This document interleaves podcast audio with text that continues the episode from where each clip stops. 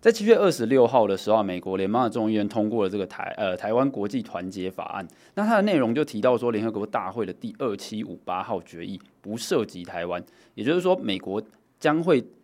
对抗中国，试图在国际组织去扭曲跟台湾有关事宜的一个行径啊，那就是对抗中国。美国要对抗中国，阻碍台湾参与国际组织的这个行为。那想请教方宇老师的是说，那诶。呃，美国众议院通过这个台湾国际团结法案，是不是代表说这个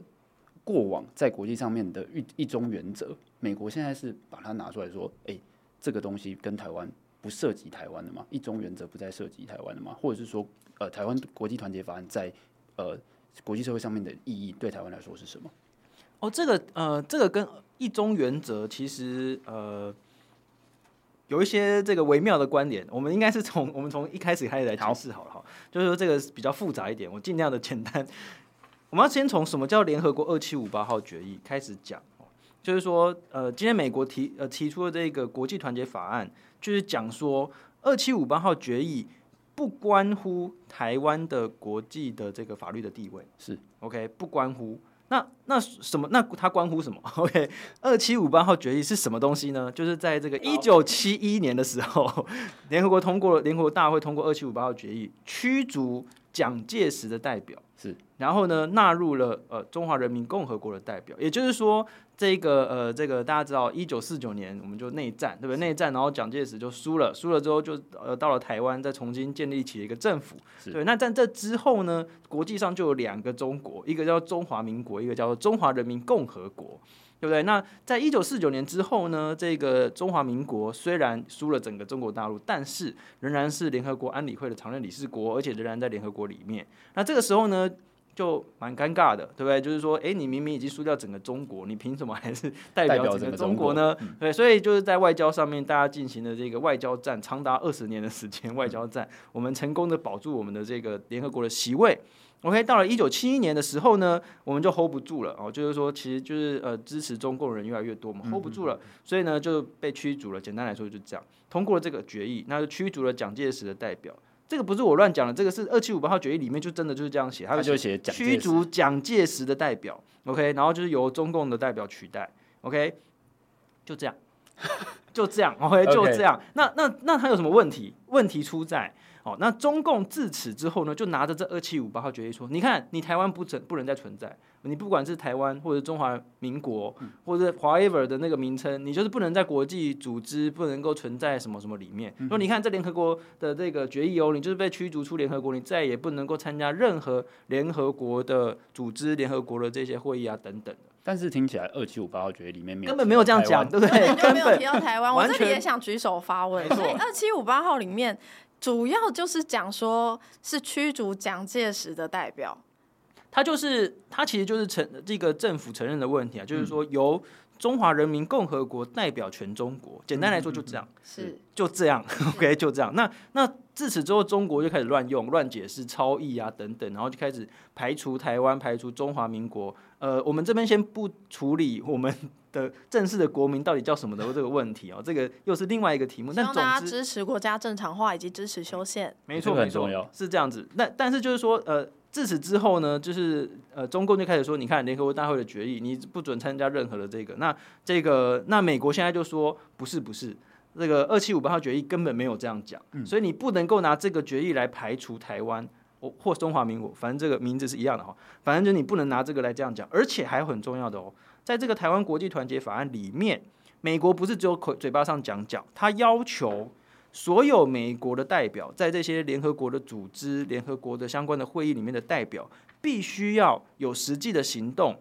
去更正、去抗议、去这个帮台湾争取。就是这些扭曲的这个规则，也就是说，中共以前就拿着这二七五八号决议说，你看你要弄一个规则或什么的，禁禁止台湾或相关的代表去参加。嗯，然后现在他就是美国的国会就是通过一个法案，要求所有的美国的这个这些代表啊、大使啊、这外交人员要去争取把这一些这个事情改过来。也就是说，美国现在他们透过这个呃众议院。的决议，的决议决定要出来好好的当英文小老师，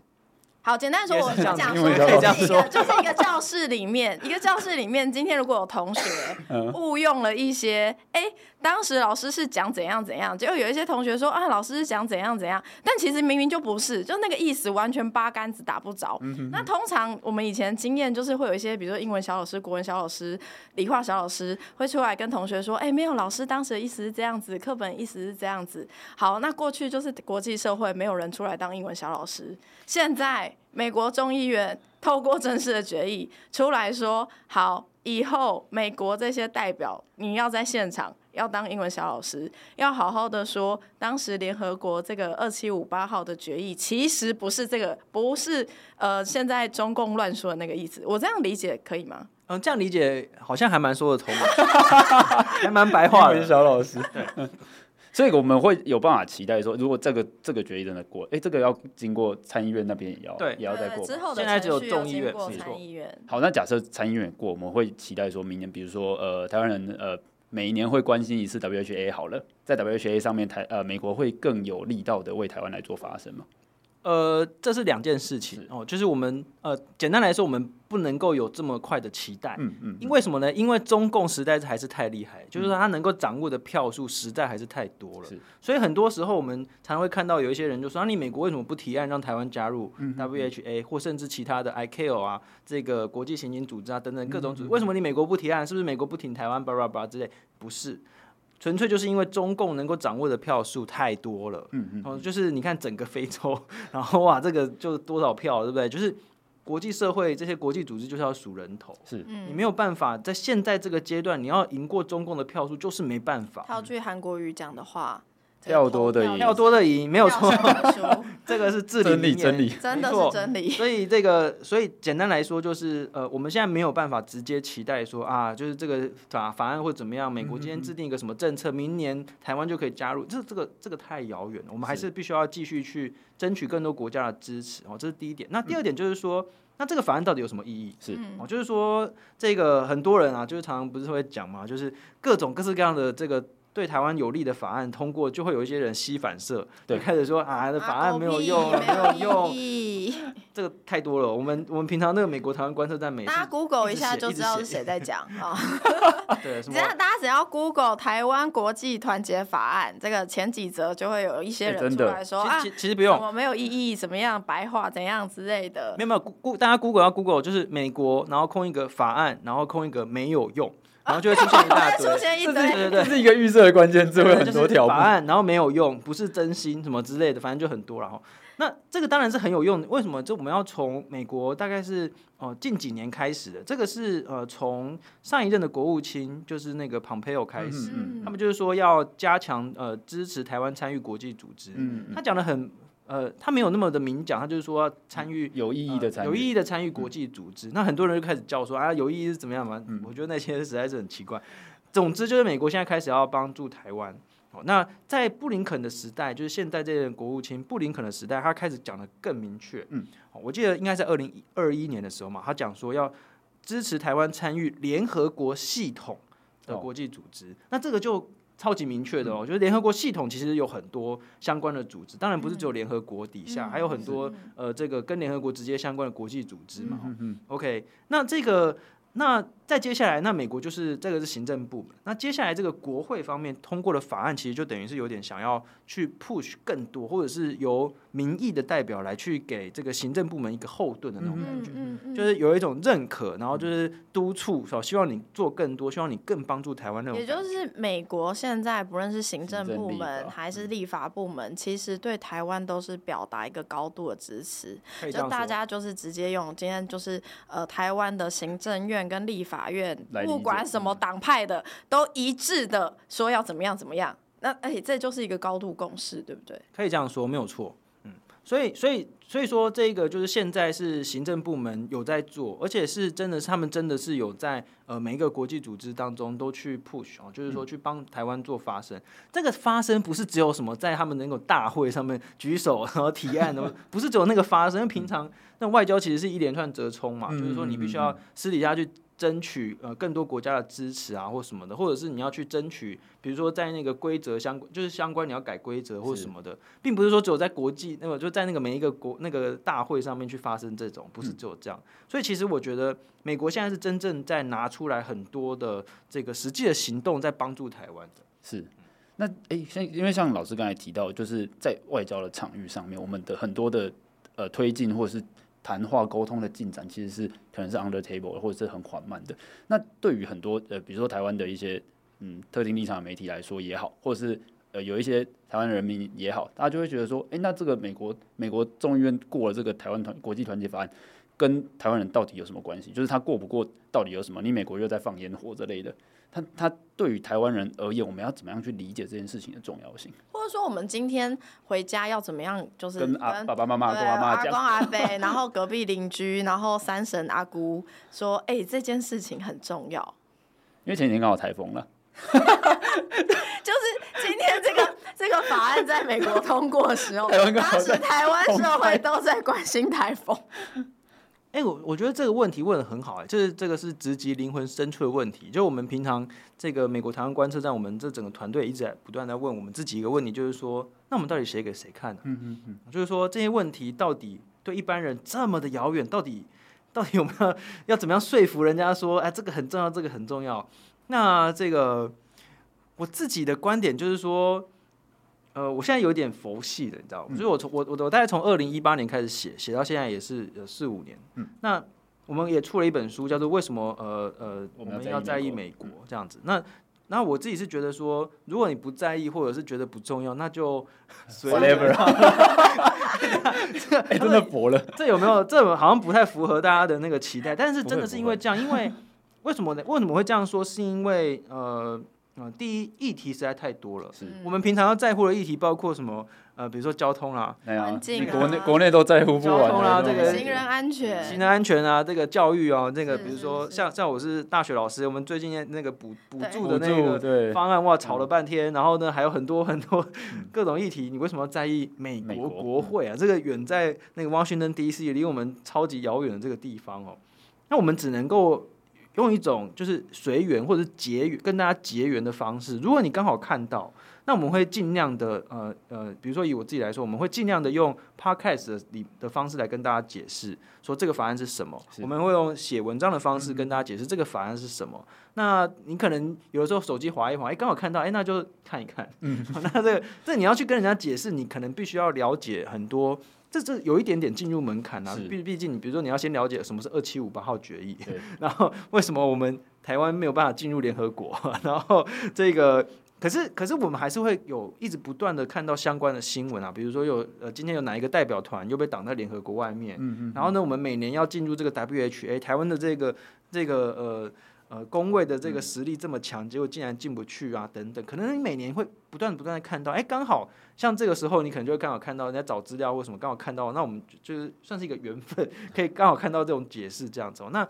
至于说你如果要把这个外交这一个呃讲解给爸爸妈妈或者是这个外公外婆这种听的话，是呃，我觉得也是随缘。就是我们可以，我跳舞的舞啊，呢，哎呀哎呀，就是就是，如果你可以，我蛮想跟大家分享，因为像我自己，因为像是呃，我如果有时候看到，比如说联合报啊、自由时报啊、联合新闻网啊，呃，就是中央社啊，如果在呃，就是就是这是一些比较会谈论一些跟台湾相关的国际新闻的几家媒体，嗯、那比如说我那天就是看到那个呃，台湾国际团结法案通过这件事情，自由时报就会推播嘛，嗯、那但是。受限于这个新闻媒体的字数篇幅，他不会讲得太详细。通常我吸反射的动作就是，我就会去脸书，然后去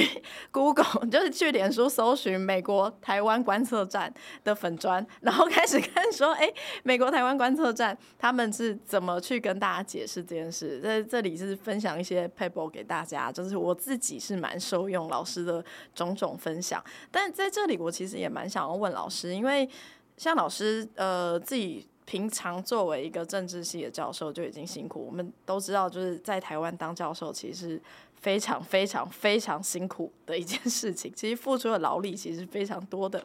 那所以呃，像老师你同时还要去像比如说必须要写文章，然后分享这些美国国会发生的事情，去经营美国台湾观测站这样的事情，还要录 podcast，还要录 podcast，就是你你会想要做这些事情，一定有什么原因？就是你为什么想要做这件事情？就是额外付出这么多的时间心力。我这个我从这个其实也有一些缘分跟这个机运的这个存在哦，就是说我一开始要。从十年前读研究所的时候，呃，就是投入公共事务，其实也是因为因为缘分，然后认识了一些公运的这个前辈，比如说简习介先生，然后就开始去读一些相关社会相关的东西，所以开始会去看很多社会的重大议题。那接下来就是太阳花，我太阳花运动之后，那个时候我人在美国，然后我们就一群人一起成立了菜市场政治学。那我们就是相信说。只有当我们这些平常呃，比比如说我们在看政治学的东西，那我们只要我们必须要把它写成白话，然后去跟更多这种一般人去沟通。那当大家知道的东西越多，知道这种相关的公共事务的知识背景知识越多，那我们在讨论的时候，这个讨论的品质就会提升。所以我的的意念其实就是很简单，就是这样子。那美国台湾观测站呢，这个是一个团体，那也是一个团体，就是呃，也是因缘机会下，从二零一八年我才加入他们。那我在里面的角色是专门生产内容，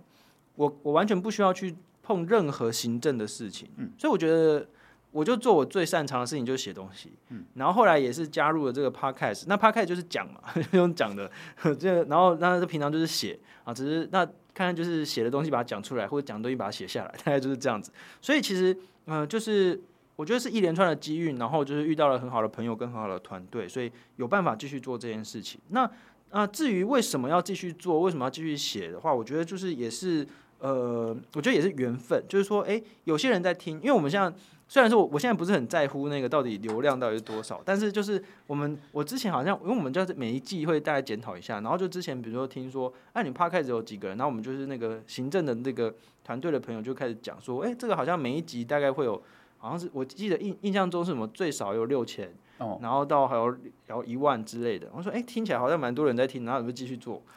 大概就是这样子吧。就是，然后这个呃，另外一件事情就是说，哎、欸，在呃脸书上面或什么那个触及率常常也是很迷。哦，对，对，尤其是我们菜市场政治学，就是被砍了很多个很多次的那个触及率这样子。那我们最近也是开始用一些比较图文的方式，看看能不能够就是有一些不同的这个触及这样。那我就觉得说，呃，因为呃一般人哦，就是有非常非常多不同的人，学生、上班族，这个这个呃。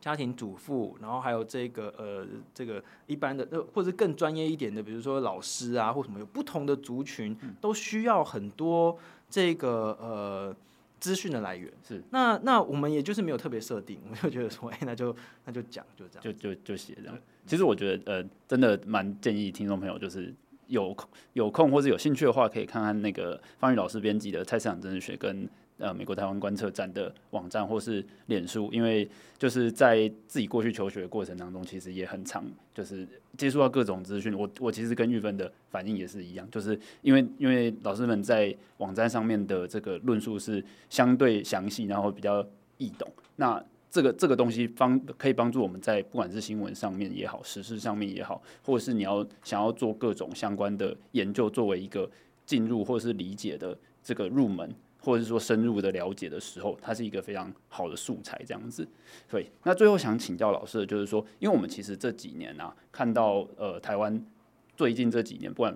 疫防疫解封之后啦，那当然疫情期间在逐步改善的过程当中也好，有很多很多，不管是美国也好，欧洲也好，日本，然后澳洲，世界各地的访团一直来到。台湾来做访问，不管是做国会的交流，或者是跟台湾的行政部门，或者跟总统来做见面这样子。那在这个台湾被放到呃世界舞台上面，大家关注非常呃高度关注的一个时刻。那接下来我们要面对的是二零二四年的总统选举。那在这样子的时刻，台湾需要一个在外交上面或者在国际上面有什么样子认识的领导者，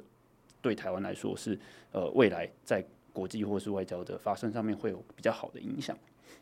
哎，我觉得这个问题好像可以拿去那个，就到时候那个总统大选辩论会的时候，就是直接问啊，就说，对啊，真的啊，就是说问题吗？就是说你觉得，就是只要是要应该问各三，你就觉得这是个照妖镜候选人，不是不是，你要直接问候选人说，你觉得你的哪一个特质可以带领台湾跟全世界交流？我觉得这这是一个很重要的这个。那从我的角度来看，我自己的意见是这样的，我觉得我觉得哈，就是第一个，我们现在我们现在在呃全世界的位置，就是我们是面对威权扩张的海景第一排，是。第一线哦，就是第一线要扩这个面对这个中国，嗯、那而且是尤其尤其是在俄乌战争之后，其实台湾海峡这个其实现在是全世界的焦点。好，那所以我们现在呢，就是呃，第一，我觉得呃，总统哦，就是我们的领导人，第一必须要是民主政治的坚定的信仰者，坚定的保护者。我觉得这是一个最基本最重要的一个信念。那这个在外交政策上面呢，我觉得当然是有很多不同的这个选择，但是我觉得这个民主政治的信念跟信仰是非常重要的。那在接下来，其实我倒不觉得说我们一定要让他让这个领导人有怎么样的国际观啊，或甚至会不会讲英文啊，或者怎么样英文讲的好不好？我觉得其实都是不是那么重要，重要的是领导者必须要尊重专业，是尊重专业很重要，就是说你自己不可能懂所有的事情，嗯，就算是。我为什么这样讲？就算是一个国际关系研究的学者好了，你顶多就是对一个区域有理解。比如说像我本人，我不会，我甚至不会说我自己是国际关系的研究者。我的主修根本不是国际关系，我也不会宣称说我对美国很熟，对欧洲外交政策也很熟，什么对东南亚外交政策很熟。就算你自己是国际关系研究者，你也不可能对所有地方都很熟。所以你必须要尊重专业，你必须要知道如何找到适合的团队的成员，然后适合知道。你在对于哪一个国家、哪一个区域的政策应该要找谁？然后你要找到最专业的人，然后来去做合作。所以我觉得领导人必须要很懂的是这个呃，像管理学是，然后呢，这个知道说你要怎么样组织一个最有效率的团队，是，然后你要很尊重专业，让让专业的人来辅导你。好，辅佐你，好，这个，呃，就是反正就是你要知道说哪一些事情可以找谁，然后你要尊重他们的意见，不要自己一意孤行，不要不懂装懂，对，然后不要不懂装，然后如果有错误的话，要要要承认错误，不要推给小编，像这样子，对，就是。专业真的很重要。那我觉得，我甚至觉得，呃，你要知道怎么样管理，怎么样组织一个团队，甚至比你自己本身具有的学识，具或者你本身有多么高深的那种知识、学识、语言技巧，反而都不是这么重要。对啊，这是这是我个人觉得最重要的事情啊。诶，讲到管理团队。那个曾经担任过政治人物的，呃，现在还是啊，黄黄前议员玉芬，要不要分享一下？我必须讲，管理团队真的是一门学问，因为毕竟你知道，我一开始选上议员的时候，其实也还没不满三十岁，所以是一个非常年轻的领导者。那我觉得作为一个领导者，其实他非常困难。你知道，我我们以前读社会学的时候，都会觉得啊，读什么气管，后来就是自己。唾弃自己，反省，深刻反省，好想学气管，是不是？气管之重要，在这边跟过去这个如果有一些这个不适当言语的对象道歉一下，又来道歉，又道歉。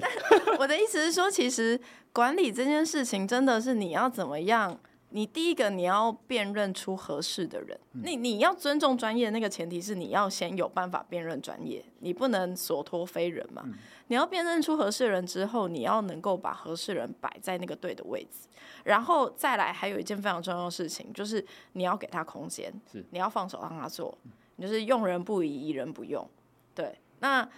我觉得这些过程当中，其实会有非常多各式各样的，因为人跟人之间毕竟有各式各样的状况嘛，所以他可能会有各式各样的情绪，他可能会有这样问题会出现在一些你意想不到的状况或意想不到的问题上面，然后在那些时刻你要有办法去克服，然后有办法跟对方沟通，然后你要懂得，其实我觉得作为领一个领导者，你真的要很懂得认错，尤其是对自己的团队成员。我之前 超常对团队成员说不好意思、对不起的，就因为你你你不可能，就像刚才刚才方宇老师讲的，就是你不可能一个人去做所有的事情。你你连我过去作为一个地方议员，地方议员你比起。你比起立法委员，你比起你比起我们现在在谈论的，比如说这些要选总统的总统候选人，他要管的事情，其实地方议员小得多了。他不是不重要，他也很重要，但他的确要管理的呃职责跟范畴没有那么大。但就连这样子的一个位置，其实我觉得都要很懂得管理，而且很懂得像刚才讲的，你要好好的尊重一个人，然后尊重专业。嗯、那我觉得这件事情其实，如果是以这样子的角度的话，我蛮建议很多，就是我蛮建议听众朋友好好的去看现在台面上说要出来进驻总统大位的人，因为如果就连一个地方议员都要这么注意这些事情的话，那我们到底应该要信赖怎么样人成为一个总统？那我希望大家的眼睛是雪亮的。对、欸，我们真的就是只要谈到这种问题，一定要呼吁一下听众朋友，就是投票是真的是很神圣的一件事情，尤其明年要选总统跟立委。而且我我觉得现在台湾对于选举，尤其年轻人对于选举这件事情有一个综艺化的倾向。是，因为我很喜欢看那种街访影片嘛，我蛮推荐方宇老师看的。最近超多哎、欸，现在现在对现在有很多什么木炭之类的，就是他们，他们都很好啊。对对对，很好，我觉得蛮赞的，因为他们就会直接去问说，哎、欸，那为什么你为什么想支持他？对啊，对。那我自己其实蛮常听到，就是年轻人有一些支持，我们不讲他支持谁，但是 就是他讲出他支持的总统候选人，然后今天那个节目的主持人问他原因的时候，他都会说因为他很好笑。但各位，我们今天是在选什么喜剧之王吗？就还是我们今天在选这个脱口秀第一名吗？等下泽泽伦斯基跳出来。作为一个领导者，他有他适格的地方啊。确实，确实。对，但是我我今天不是说演喜剧人不能选总统哦，我我觉得各行各业都可以选总统。但重点是，今天我们是用什么样标准去看他要来竞选的这个职位啊？他今天如果是要做那个什么金球奖最佳喜剧男主角、女主角，那当然要够好笑啊。但你今天作为一个总统候选人，你总统职权是国际外交的时候。那我们难道不应该在国际外交这些专业知识，或者是他如何对待这些专业知识的态度上面，更加就是严格或严谨的去检视吗？嗯嗯嗯。我觉得这才是就是你真的在乎自己的国家，你真的在乎自己生存的地方，甚至是好，你不要管这些公共议题，我们就以一个纯就是功利主义来讲好了，你在乎自己的未来。嗯。你今天如果没有办法打包票说你家里超有钱，然后想移民就可以随时移民，或者你随时身上有多少几百万的现金，你可以随时搬去某一个国家，还是可以过好好生活，那你就是生活在台湾。那所以台湾的未来怎么样，就跟你自己未来生活息息相关。我觉得真正重要在这里。嗯，明年是选择领导人的时刻，那到总统选举之前，其实还有还有几个月的时间。那我想各党的总候选人。都会去修一些外交学分呐，不管他们要去出访或也好，或是跟各国的政要见面也好，或是提出自己的外交或是国际事务上面的政策论述。那希望各位听众朋友在这个呃选择理想的领导人的过程当中，在这这几个月里面，大家可以好好的去检视一下自己心中是不是那个理想的候选人，是符合对国家也好，或是对社会也好，就是会有更好的影响这样子的期待。今天非常感谢请到方宇老师来，谢谢方宇老师。那各位听众朋友，如果对我们节目有任何想法，或者是你建议我们下一次可以跟威浩一起聊聊什么，都欢迎呃留言，然后也欢迎评论。那拜托大家开启小铃铛，随时订阅我们节目。我们下次见，这里是台湾正发生，谢谢大家，谢谢大家，拜拜，拜拜，拜拜。